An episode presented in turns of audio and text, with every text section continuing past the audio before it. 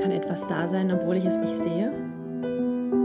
Und kann es sein, dass ich etwas glaube zu sehen, das eigentlich gar nicht da ist? Blindspot, was ich von hier aus sehen kann.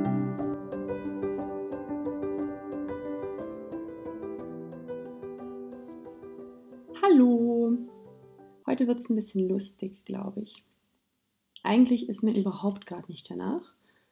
Bisschen Housekeeping vorweg. Also momentan habe ich das Gefühl, als würde ich die ganze Zeit so wie durch Schlamm warten. Ich fange irgendwas an und dann bleibe ich da immer hängen und es geht nicht vorwärts und irgendwas funktioniert immer nicht. Ich habe schon mit mehreren Leuten gesprochen, denen es auch gerade so geht. Ähm, ja, ich habe keine Ahnung, warum das so ist. Ähm, aber es hilft ja nichts.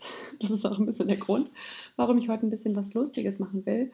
Ähm, weil mir das oft hilft, ein, einfach irgendwie was Gegenteiliges zu machen von dem, wie ich mich gerade fühle, damit ich mich dann wieder so fühlen kann, wie ich mich gern fühlen möchte. Klingt kompliziert, ist aber eigentlich ganz einfach, wenn man sich mal überwindet, es einfach zu machen. So. Ich hatte die Idee für diese Episode schon während der letzten, und zwar ging es da ja um das Imposter-Phänomen, dass viele Menschen auch oft glauben, sie wären nicht gut genug, auch unter anderem deshalb, weil sie sich halt immer mit anderen vergleichen und man ja bei anderen auch immer nicht hinter die Kulisse sehen kann oder was da alles nicht funktioniert. Und das ist unter anderem der Grund, warum ich euch heute ein bisschen erzählen will, was in meinem Leben alles schon mal nicht funktioniert hat. Diese Episode ist auch insbesondere für Emma und für Hannah, weil ich weiß, ihr zwei, dass ihr es total liebt, äh, wenn ich euch wieder irgendwelche Geschichten erzähle und ihr dann immer sagt, Ninja, hast du noch irgendwelche peinlichen Geschichten? Ja, habe ich. Das wird ein bisschen wild, das ist alles sehr ähm, zusammengeschustert aus diversen äh, Bereichen des Lebens, aber ich fange mal äh, mit der Arbeit an. Und zwar als Journalistin durfte ich ja oft Interviews führen. So, und gerade mit Sportlern, die irgendwo auf dem Globus unterwegs sind, hat man das dann natürlich auch mal digital gemacht. Das war früher noch nicht so gang und gäbe, so wie heute. Da war man sehr aufgeregt. Ich meine, das ist man heute, glaube ich jedenfalls bin das immer noch. Hoffentlich funktioniert alles, hoffentlich geht das Audio gut, hoffentlich verstehen wir uns, ne? die Verbindung reißt nicht ab, was auch immer. Ich habe also den Termin ausgemacht, setze mich an meinen Computer, das war, glaube ich, damals mit Skype. Verbindung steht super. Ich höre die gut, die hören mich gut. Wir führen das Interview, ich glaube, anderthalb Stunden lang. Und ich habe auch immer zwischendrin die Aufnahme überprüft, ob auch wirklich alles gut auf meinem Handy aufgenommen ist. Ne, sowieso auf Sprachmemo habe ich das auf dem Handy mit aufgezeichnet. Dann war ich fertig und wollte den Artikel schreiben. Höre meine Aufnahme ab und bemerke, dass ich nur mich höre, nicht aber meine Interviewpartnerinnen, weil ich dieses Interview mit Kopfhörern geführt habe und auf meiner Aufnahme durch das, dadurch, dass das Audio auf meinem Kopfhörer war, halt immer nur meine Fragen waren, aber überhaupt keine einzige von deren Antworten. Zum Glück hatte ich ein kleines bisschen mitgeschrieben und den Rest dann aus meinen Gedanken, konnte ich aus meinen Gedanken konstruieren. Also es war zum Glück ein Fließtext, den ich schreiben sollte und nicht ein wirkliches Interview, dann wäre es gar nicht gegangen. Seitdem habe ich nie wieder irgendwas mit Kopfhörern aufgenommen, bis ich irgendwann mal drauf gekommen bin, dass man halt am Laptop auch aufnehmen kann und dass man in den Einstellungen auch eingeben kann, dass das Audio-Output-Signal über den Kopfhörer läuft. Und dann, ähm, wenn man es dann halt natürlich im Computer aufnimmt und nicht extern auf irgendeinem Handy, dann kann man auch hören, was die anderen sagen. Wow. Anderes Thema, auch von der Arbeit, ist aus dem Messewesen. Ähm, ich habe bei der Messe gearbeitet und dort eine Veranstaltung betreut. Sprich, wir haben von unserer Seite die Halle vermietet und das Projekt betreut. Sprich, die kommen dann zu uns und fragen nach irgendwelchen ähm, Bannern oder nach irgendwelchen technischen Leistungen und dann preise ich die für die ein, sage, was das kostet und versuche das möglich zu machen, dass die das natürlich schnell bekommen und dann einen reibungslosen Ablauf haben. Während der Vorbereitung, also kurz wirklich bevor die Veranstaltung losging, waren wir dann alle ein bisschen im Stress und die brauchten noch was relativ kompliziertes. Ich weiß gar nicht mehr genau, was das war, aber ich weiß, dass ich es beim Techniker angefragt habe und ähm, die Angaben, die er mir gemacht hat, einfach so reinkopiert habe, weil die relativ komplex waren und ich ähm, dem das eh nicht hätte so gut erklären können. Und habe dann ähm, den Preis kalkuliert, habe ihm den geschickt. Und der Kunde schreibt mir zurück und sagt, ich hätte gerne Preis B, der, der da unten steht, weil ich nämlich den internen Preis mitgeschickt habe. Dadurch, dass ich mir durch dieses Rauskopieren ähm, hatte ich mir die E-Mail von meinem Kollegen halt unten drin hängen lassen, in der er auch den internen Preis geschickt hat, was das für uns kostet. Ne? Also zum Beispiel kostet halt dieses Banner für uns 80 Euro. Ich schlage dann da diesen ähm, Aufpreis für extern rauf und dann kostet es für den Kunden halt 99 oder 120 oder ich weiß nicht. Äh, ja. Und dann hat er halt diesen anderen Preis gesehen. Das war unangenehm. Das ist ungefähr so ähnlich wie wenn man ähm, eine E-Mail an aus Versehen einen riesen Verteiler schickt, obwohl man eigentlich den nur an eine Person schicken wollte. Ich glaube, das ist auch schon ganz, ganz vielen Leuten passiert. Ich glaube, dass mir das sogar passiert ist, als ich den Zettel für mein Abi-Buch ausgefüllt habe. Da schreibt man doch auch rein sowas wie, wer ist die größte Zicke, wer hat den coolsten Hintern oder ich weiß nicht was, ja. Und ich wollte dieses Dokument an eine Person schicken oder irgendwie sowas. Entweder ich habe es an alle geschickt oder ich habe halt aus Versehen meinen Namen da drin gelassen und man schickt es ja eigentlich anonym, also irgendwie sowas. Aber ich habe es überlebt. Es war dann am Ende gar nicht so schlimm. Ja, reisen wir weiter durch die Schulzeit. Oh, Abi-Klausur. Ich hatte Deutsch im Abi und ich hatte so ein ganz starkes Gefühl, was drankommen könnte. Ich hatte mit meiner Mutter einen Deal laufen. Ich musste einen bestimmten Schnitt schaffen. Und ähm, Deutsch war immer mein Superfach. Ich habe eigentlich in jeder Klausur irgendwas von zwischen 13 und 15 Punkte bekommen. So. Ähm, und dann hatte ich auch noch dieses Thema. Es war irgendwie, ich hatte so das Gefühl, ich glaube, wir sollen zwei Gedichte vergleichen. Von Josef von Eichendorff und irgendwem noch, ich habe keine Ahnung. Ich habe ähm, dann in der Bibliothek so ein kleines Reklamheft gefunden, wo tatsächlich exakt diese beiden Gedichte verglichen wurden. Und ich habe nur das gemacht, komplett auf Lücke gelernt und mich nur darauf vorbereitet. Und ihr werdet es nicht glauben, es kam genau das dran. Und dann habe ich die Klausur zurückbekommen und ich hatte eine 4 plus.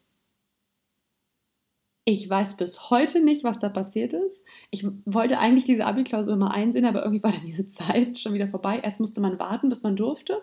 Und dann ja, dann war zu dem Zeitpunkt, als ich dann durfte, war, glaube ich, die erste Welle der Hysterie vorbei. Weil ich meine, so eine 4 plus in deiner in deinem Leistungskurs reißt dir dermaßen deinen Schnitt runter. Ich bin nachher, habe ich mich sogar in Mathe noch mal prüfen lassen, beim schlechtesten Fach, einfach nur, um das irgendwie wieder hochzubringen.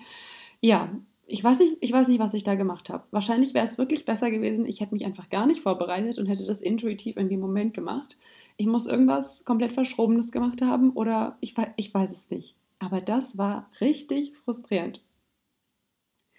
Meine allererste Klausur war auch eine lustige Story und zwar, man fängt ja dann, ich glaube, in der 11. Klasse oder in der 10. Klasse fängt man an, dass man nicht mehr Arbeiten geschrieben hat, sondern die hießen dann Klausuren. Und da habe ich mir gedacht, oh, jetzt wird ja was richtig Verrücktes hier passieren und dann wird das ja ganz anders und viel anspruchsvoller und ich weiß nicht. Ich sitze vor dieser Klausur und dann sind da drei Aufgaben. Ähm, machen Sie dies, äh, erklären Sie das und vergleichen Sie dieses. Okay, habe ich das alles gemacht. Und ich dachte, meine Güte, sonst bin ich auch immer recht schnell eigentlich in der Zeit und hatte ganz schön Stress. Da ist ja schließlich auch eine Klausur und keine Arbeit mehr, ne? Habe also alles äh, abgegeben, rausgegangen und dann sind ja immer diese tollen Gespräche danach, ja. Ich führe die übrigens nicht mehr, also ich bin jetzt auch nicht mehr in der Schule, aber ich habe danach aufgehört, diese Gespräche zu führen, denn irgendeine Freundin hat mich dann gefragt, hey Ninja, welche der Aufgaben hast denn du ausgewählt? Und ich dachte mir, what? Ich habe gedacht, ich muss die alle machen. ja, ich habe es dann der Lehrerin direkt auch gesagt. Ich glaube, ich habe dann noch eine 3 Plus oder so bekommen, weil ich ja natürlich alles sehr kurz gefasst hatte. Aber ab diesem Zeitpunkt habe ich mir dann versucht, nochmal immer klar zu werden, was jetzt ganz genau die Aufgabenstellung ist. Oh, das ist super interessant. Jetzt kommt mir gerade was in den Sinn, was ich gar nicht aufgeschrieben hatte. Ähm, ich habe damit häufiger ein Thema gehabt, dass, ich die, dass mir die Aufgabenstellung nicht klar war. Und zwar, warte mal, jetzt kommen gerade zwei Gedanken auf einmal. Ich muss kurz mich sammeln. Ich gehe mal chronologisch weiter. Ich habe ähm, mein Diplom in Betriebswirtschaftslehre gemacht. Und meine Abschlussarbeit sollte sowas sein wie ähm, Personaleinsatzstrategien im demografischen Wandel. Ich wollte halt zeigen, wie ähm, wie sich die Alterskurve entwickelt und wie man ähm, vielleicht auch so Tandem-Modelle machen kann, ne? dass ein Mitarbeiter, der langsam rausgeht, einen Jüngeren einarbeiten kann. Es ging um ganz viel dieses Thema, wie man halt am effizientesten Personal einsetzt. Und ich hatte immer ein Problem mit Überschriften, hatte ich später in meiner Zeit als Journalistin auch. Ich weiß einfach nicht, wie ich das Ganze denn da nennen soll. Und dann hatte ich natürlich eine Betreuerin. Man hat ja so eine Betreuerin. Und die hat mir irgendeinen Titel vorgegeben. Ich weiß gar nicht mehr, wie der hieß. Ich glaube, der hieß doch Personaleinsatzstrategien als Erfolgsfaktor. Und ich dachte mir, ja gut, das wird schon irgendwie zu das sein, was ich da mache. Weil ich habe eher gesagt, was ich machen will, also ist das der Titel. Schreibe also meine Klausur, nee, keine Klausur, schreibe meine Diplomarbeit. Und alle anderen, die von ihr betreut wurden, die hatten dann schon ihre Note. Also es war noch nicht raus, aber sie hat ihnen schon mal gesagt, was sie glaubt, dass sie ungefähr bekommen. Und bei mir gab es immer keine Rückmeldung. Ähm, und dann, äh, ich habe in Ravensburg studiert, also ich war mal drei Monate dort und dann drei Monate wieder hier. Dann reist du also von dort zurück. Und ich hatte immer noch diese Note nicht, aber ich wusste ja gut, ähm, irgendwann bekomme ich die ja, dann reisen wir alle zurück, dann bekommen wir noch unseren Abschluss und so weiter. Und irgendwann werde ich in das Büro der Personalleiterin der Messe Berlin zitiert, wo ich gearbeitet habe. Und sie sagt zu mir, Frau Priesterjan, ich habe nicht so gute Nachrichten. Sie haben Ihre Diplomarbeit nicht bestanden. Ich. Ja? Ich, die immer eine Eins in Deutsch hatte, die in allen Fächern auch richtig gut stand. Äh, und ich dachte mir, what? Das kann doch nicht sein. Also, wie ist denn das passiert? Und ähm, offensichtlich war mein Werk eine Mischung aus Genie und Wahnsinn und sie meinten, entweder wäre es halt eine Eins gewesen oder eine Fünf wegen Thema verfehlt. Also ich hatte dieses, ähm, ich habe halt einfach nicht gemäß dieser Überschrift geschrieben, von der ich halt dachte, dass das halt mein Thema irgendwie beinhaltet. Aber hat es offensichtlich nicht. Ähm, ja, was dann passiert ist, ist, das durfte natürlich niemand wissen. Also es ist auch nicht in die höhere ähm, Etage des Personalwesens durchgedrungen. Ich durfte es meinem Abteilungschef sagen. Also es ist halt so, du bist dann fertig mit deinem dualen Studium und dann fängst du an, in dem Betrieb zu arbeiten. Und da war natürlich auch gleich Veranstaltungen, die ich betreuen sollte und alles neu und so weiter. Und währenddessen musste ich nochmal eine zweite Diplomarbeit schreiben. Und ich glaube, der größte Stress daran war einfach, dass ich mit kaum jemand drüber reden durfte. Also zum Glück war meine Kollegin in meinem Büro, die wusste das. Immer wenn irgendwie Raum war während der Arbeit, dann durfte ich an der Diplomarbeit schreiben. Und der Abteilungsleiter wusste es. Und eben meine Personalbetreuerin, die eine und sonst niemand. Und ich verstehe das eigentlich nicht. Warum darf man dann das nicht einfach sagen und auch dazu stehen? Ich weiß nicht, was da passiert war. Es war wohl so, dass der Zweitprüfer dann irgendwie gemerkt hat, da passt irgendwas nicht. Auch da, ich habe, ich hatte, glaube ich, nochmal nachgefragt und die hat sich auch nie wieder bei mir gemeldet, die, ähm, die Betreuerin von dieser Arbeit. Ich weiß bis heute nicht, was da war.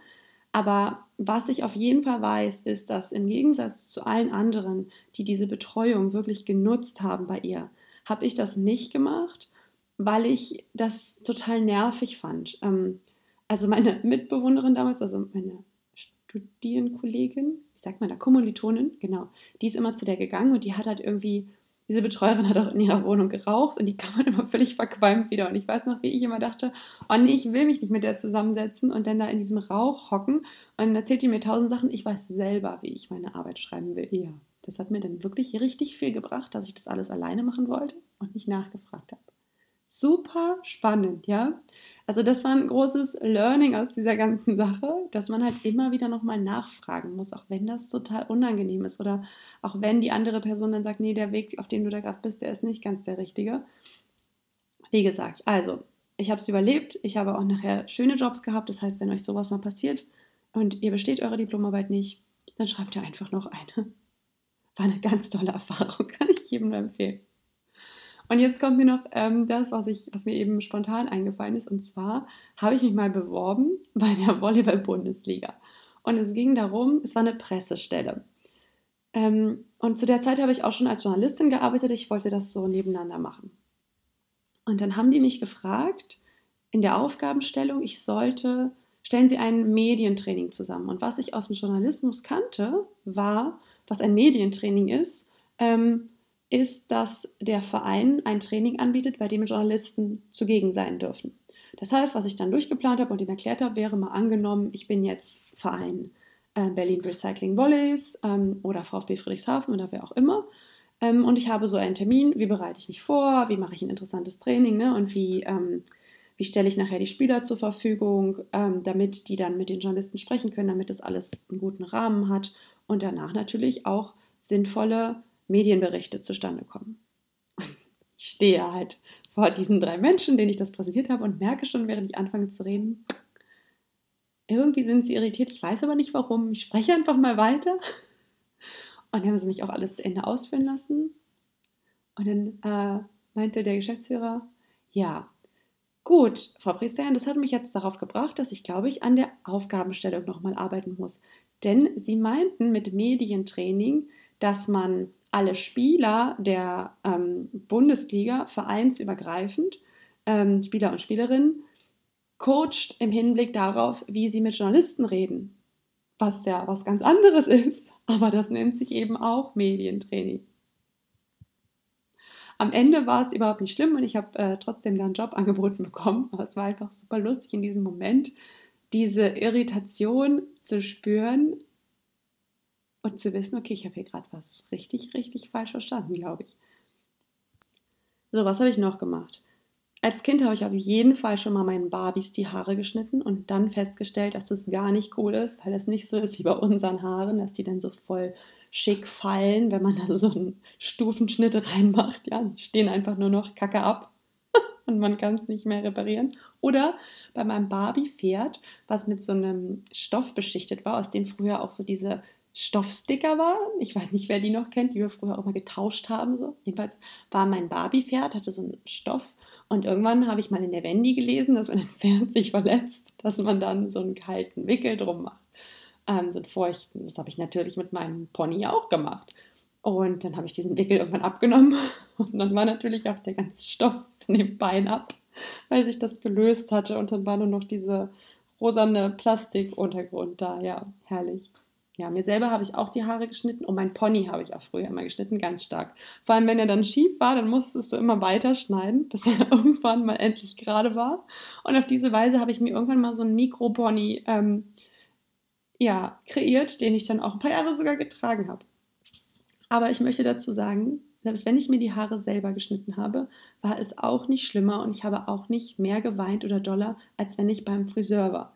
Das war echt lange ein Trauma für mich dass irgendwie die immer sagen, sie schneiden nicht viel ab und dann sitzt du doch da und bist so traurig, weil sich das irgendwie immer noch mal zusammenzieht oder weil ja, weil es im nassen Zustand auch einfach immer länger aussieht als im trockenen. Also totales Trauma. Was mir auch manchmal passiert, ist, wenn ich mich mit Menschen unterhalte, die ich eigentlich auch schon eine Weile kenne und wir hatten auch bestimmte Themen schon und ich weiß auch zum Beispiel, wie der Freund heißt oder wie Katze heißt oder der Kater, keine Ahnung. Und dann auf einmal fällt mir das nicht mehr ein.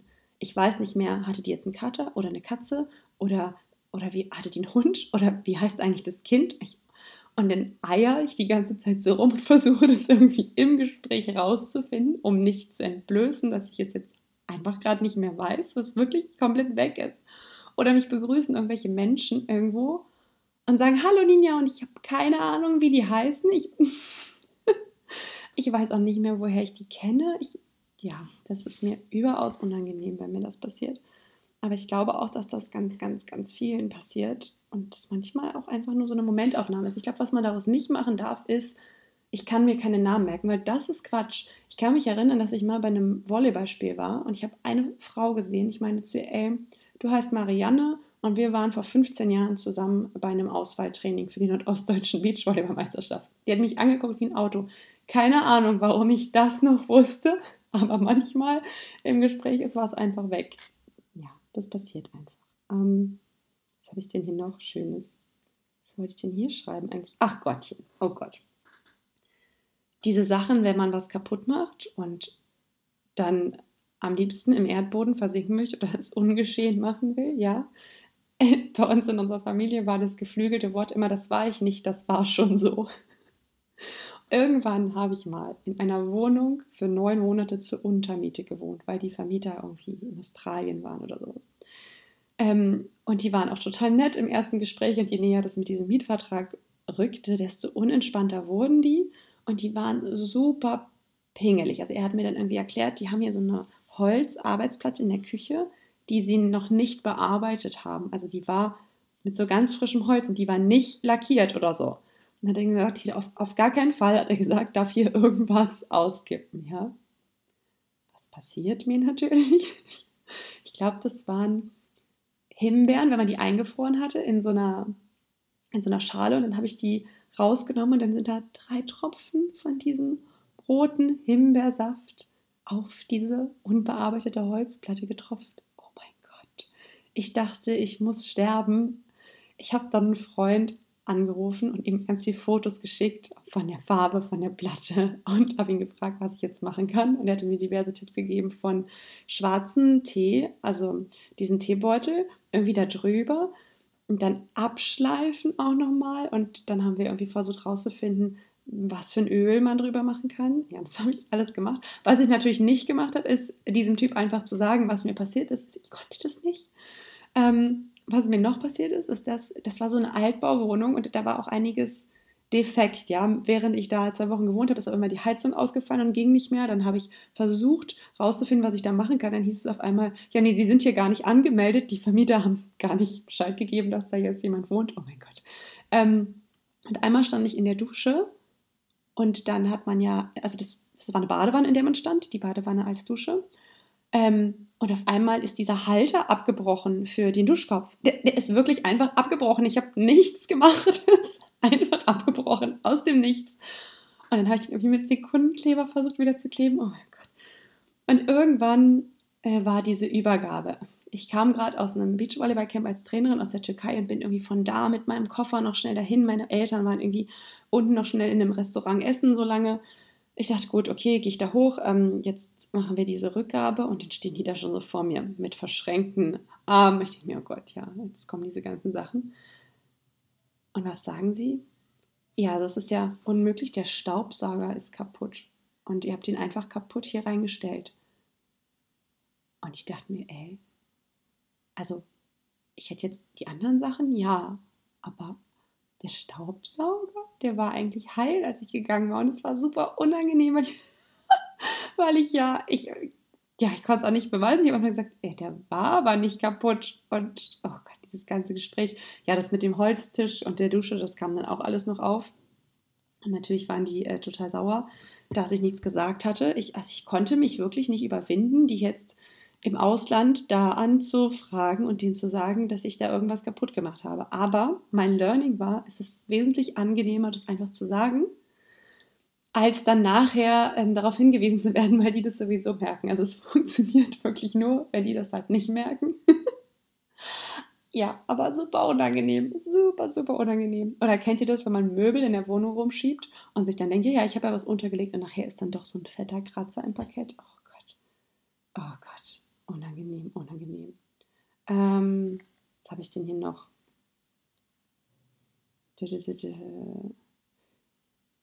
Ah, das sind zwei lustige Geschichten auch noch. Ich habe mal relativ lange am Waschbecken gestanden und versucht, meine Kontaktlinsen rauszunehmen. Die klebten einfach fest. Oh, das ist so ätzend, wenn die sich so festgesaugt haben, so am, am Augapfel, sagt man das? Oder an, ja, egal. Und dann versuchst du die irgendwie so rauszukommen und ziehst immer so nix jemanden und dann musste sie die Augen drehen, weil vielleicht hat sie sich auch irgendwie dahinter verfangen. Jedenfalls, ich stand da eine Viertelstunde, ungelogen. Knallrote Augen, ja. Denke mir, okay, ich weiß jetzt auch nicht mehr, was ich machen soll. Gucke irgendwann in das Waschbecken. Dazu muss ich sagen, ich habe minus sieben Doktrine. Also wenn ich in dieses Waschbecken gucke, ich sehe jetzt auch nicht wirklich viel. Aber irgendwann dachte ich so, was ist denn da eigentlich? Gehe mit meinem Gesicht ein bisschen näher ran liegen da meine Kontaktlinsen im Waschbecken. Die waren schon längst irgendwie rausgefallen und ich habe die ganze Zeit auf meinem bloßen Auge rumgefummelt, um die irgendwie rauszubekommen. Oh mein Gott, das war schmerzhaft. In dem Moment, was dir klar wird, tut es auch noch mal mehr weh. oh, und jetzt habe ich noch diese skurrile Geschichte mit der Zahnbürste. Mm, die habe ich neulich meiner Freundin Elisa erzählt. Und seitdem ist es der Running Gig die, die wird, ich bin mir nicht ganz sicher, ob ich die erzählen sollte, weil die Es wird die Leute geben, die sagen, ja, würde ich auch so machen. Es wird die Leute geben, die sagen, oh Gott, Ninja, igitt, ja. Ich habe mal irgendwo in Nürnberg oder was übernachtet, wegen eines Jobs. Ähm, Airbnb, wie das immer so ist, möglichst günstig. Und macht mir ein Typ, der die Tür von seiner Wohnung auf. Super dicker Typ, zwei Katzen, ganze Wohnung stinkt irgendwie nach Katzenklo. Der Typ roch auch nicht so ganz.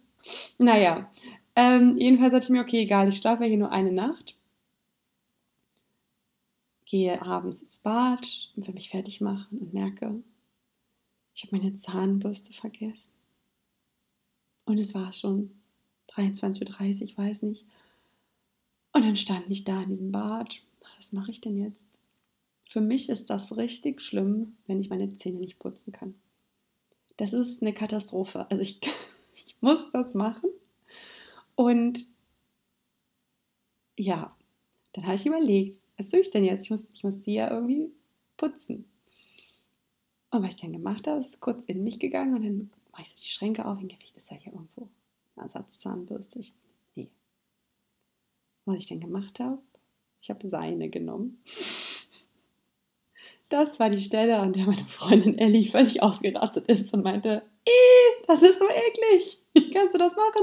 Na, dazu, wo ich den Typ ja gerade noch beschrieben habe. Aber es war, es war für mich wirklich weniger schlimm, mir mit seiner Zahnbürste die Zähne zu putzen, anstatt sie nicht zu putzen oder mir mit dem Finger Zahnpasta in den Mund zu schmieren. Keine Ahnung, ich, äh, ich musste sie putzen. Und was so lustig ist, wisst ihr, worüber ich mir gar keine Gedanken gemacht habe? Dass er das ja auch vielleicht hätte eklig finden können. Nö, also ich fand mich total clean und toll und bei mir darf er dankbar sein, wenn ich deine Zahnbürste benutze. Da habe ich mir überhaupt gar keine Gedanken drüber gemacht. Oder ihn auch mal zu fragen, ob er vielleicht noch eine hat. Ne, nö. Am nächsten Tag habe ich mir dann, ich glaube, ja, bei irgendeiner Drogerie eine gekauft. Aber ja, ich habe diese Zahnbürste benutzt. Ach, herrlich. Ja, vielleicht, wenn wir gerade beim Körper sind, dann noch so eine Sache. Das ist eine Mädchensache, Frauensache. Frauen, Mädels, die das erste Mal ihre Regel bekommen, für die ist das super hm, beängstigend und irritierend und man fühlt sich so außer Kontrolle über den eigenen Körper und dann bist du irgendwo und auf einmal ähm, blutet es halt. Ne? Und am Anfang weiß, wissen sie nicht, wann kommt denn jetzt die Regel, wann kommt sie nicht und die ist noch nicht so ganz ähm, im richtigen Zyklus, in einem regelmäßigen Turnus. Und das ist allen immer peinlich, natürlich. Ähm, als Beachvolleyballer geht uns das auch immer so, dass wir Angst haben, dass man dieses Tamponbändchen irgendwie rausgucken sieht. Oder ich habe auch mal mit einer Freundin gespielt, die hat mit einem weißen, mit einem weißen Panty gespielt.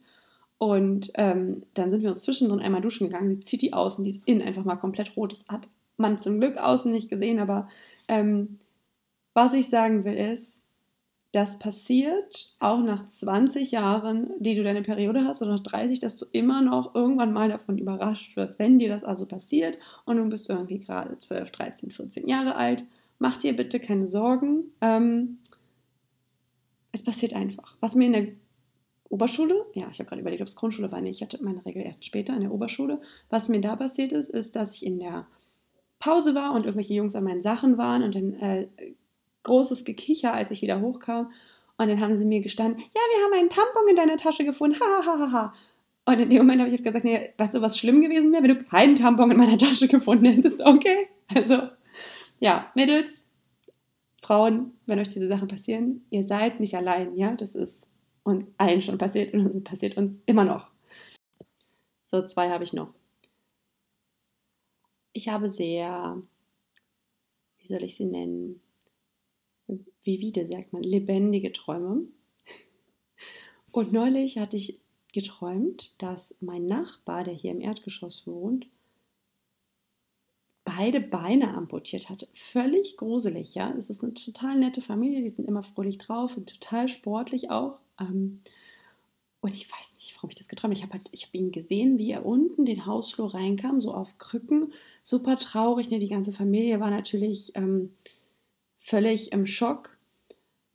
Und einen Tag später stehe ich im Fahrstuhl, fahre ins Erdgeschoss, die Tür öffnet sich und genau wie in meinem Traum kommt mein Nachbar durch die Eingangstür, aber mit seinem Fahrrad und mit beiden Beinen dran und begrüßt mich. Und auf einmal höre ich mich sagen, oh, das ist ja schön, dass Ihnen gut geht. Ich habe geträumt, dass Sie keine Beine mehr haben. Oh Gott. Wie der mich angeguckt hat, ja. Ich, ich habe dann natürlich noch alles Mögliche hinterher gesagt, so wie, oh ja, und es war, ich fand das ganz schlimm, weil sie sind ja immer so fröhlich, ihre ganze Familie, und dann war das alles gar nicht mehr fröhlich, und dann waren ihre Beine ab, und aber, ja, aber schön, dass sie äh, wieder dran sind, oder keine Ahnung, oh Gott, ich glaube, er hat nicht schnell genug auf diesen Knopf da ähm, Aufzug drücken können, damit er damit seinem Fahrrad in den Keller fahren konnte, und dachte sich vermutlich, oh mein Gott, was ist denn mit ihr los? Ich verstehe nicht, warum ich das in dem Moment gesagt habe. Warum konnte ich nicht einfach ihn anlächeln und sagen, hallo? Hätte völlig gereicht. Nein, ich muss ihm erstmal erzählen, was ich alles geträumt habe. Oh Gott. Aber meine letzte Geschichte ist wirklich der Knaller. Falls jemandem so etwas schon mal passiert ist, ich bin sehr dankbar für Mitstreiter. Ich kann mir das bis heute nicht erklären. Das, ist, ähm, das, das glaubt mir auch meistens keiner. Also doch die Leute, die dabei waren, die glauben das schon, aber egal. Also, ich hatte mal zwölf Jahre einen Freund, einen Partner. Und von dem habe ich mich dann getrennt. So. Und ein Jahr später ähm, sind wir uns bei einem Turnier wieder begegnet. Also beziehungsweise ich wusste, dass er dort sein wird. Und ähm, ich glaube, ich hatte ihn so ein bisschen von weitem an dem Tag da am Strand spazieren sehen. Und dann war abends diese Party, dann ist da irgendwie draußen am Strand so ein Zelt aufgebaut und eine Party.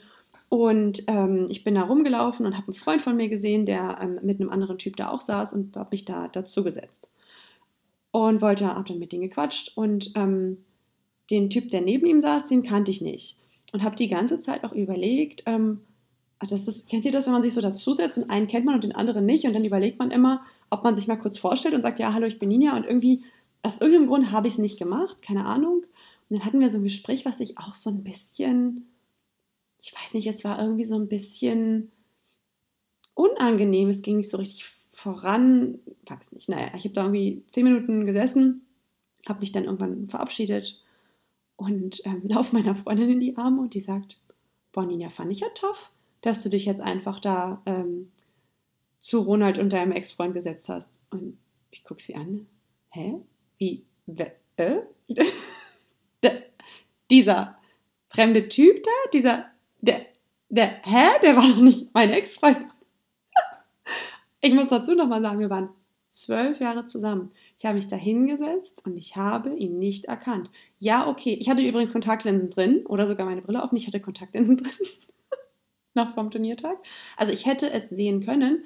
Es war ja, es war ein bisschen dunkel, aber völlig verrückt. Am nächsten Tag habe ich auch Ronald getroffen und habe ihm gesagt, sag mal, Ronald, habe ich wirklich neben euch gesessen? Und er, guckt mir an und sagt, ja, ja, Nina, als ich überhaupt nicht mehr anbekommen vor Lachen, ich habe mich auch schon gewundert, warum du dich da einfach so hinsetzt. Und dann meinte er zwar, aber er hat ihn auch im ersten Moment nicht erkannt. Keine Ahnung, ich, ich glaube, er hat ein kleines bisschen vielleicht zugenommen gehabt. Er hatte eine andere Brille auf. Die Haare waren ein ganz bisschen dunkler, warum auch immer. Jetzt nicht gefärbt oder so, aber, aber ich meine, ich war doch zwölf Jahre mit dem Mann zusammen, den muss ich doch erkennen. wow. Ich habe danach mit einer Psychologin drüber gesprochen und die hat mir was Interessantes erklärt. Und zwar meinte sie, dass du, wenn du lange in einer Beziehung bist, dann fängst du an, gewisse, ähm, in gewissen Rollen zu sein oder die Person auf eine bestimmte Art und Weise zu sehen. Und wenn dann Abstand reinkommt durch eine Trennung oder vielleicht auch, weil man aus einem anderen Grund lange auseinander war, also räumlich getrennt war, und man sich dann wieder sieht, dann begegnet man sich wie nochmal neu. Also dann kann man sich mit anderen Augen sehen. Das war völlig wild. Ich, hab, ich hätte den, also ich hätte das nicht gedacht. Und Maria, was am lustigsten ist, ich dachte, stell dir mal vor, ich hätte mich tatsächlich vorgestellt und hätte gesagt, hallo, ich bin Nina. Oh, das hätte der doch nie gedacht, dass ich ihn nicht erkannt habe. Das hätte mir doch, also das wäre der komplette Affront gewesen. Ich bin total froh, dass ich das nicht gemacht habe. Aber das ist so mit Abstand die kurioseste Geschichte, glaube ich, es sei denn, mir fällt noch eine andere ein, die mir je passiert ist, dass ich meinen Ex-Partner, mit dem ich so lange zusammen bin, einfach nicht, nicht erkenne. Verrückt. Total verrückt. So, das muss jetzt erstmal reichen. Ich habe noch ein, ein weiteres Potpourri aus peinlichen Geschichten. Natürlich. Ja, das ist doch total schön, mal darüber nachzudenken. Denn, ähm, dann kommen auch immer noch mal mehr wieder hoch. Und es ist super bereichernd, sich mal zusammenzusetzen, auch in der Familie oder im Freundeskreis und diese Sachen mal zu erzählen. Es gibt ja dieses Spiel, ähm, hast du schon mal, ne, wenn es darum geht, ob man bestimmte Sachen schon mal gemacht hat oder nicht. Ich finde das so cool, weil man sich oft so alleine mit Sachen fühlt und denkt, man ist die einzige Person auf dieser Welt, die irgendwie, der sowas passiert ist. Und herauszufinden, dass es nicht so ist, verbindet ungemein. Das ist so schön. Ich liebe das auch immer, wenn ihr mir eure Nachrichten schickt oder bei Instagram kommentiert, äh, was was euch die Episode gebracht hat. Das ist so bereichernd. Also vielen, vielen Dank dafür. Das ist echt schön, immer von euch zu lesen und ähm, zu hören, wenn ich so einen Kommentar kriege wie, ja, das bin so ich. Ich finde mich da total wieder. Das finde ich mega cool. Wenn ihr noch nicht wisst, wie ihr mich erreichen könnt, es steht immer in den Show Notes.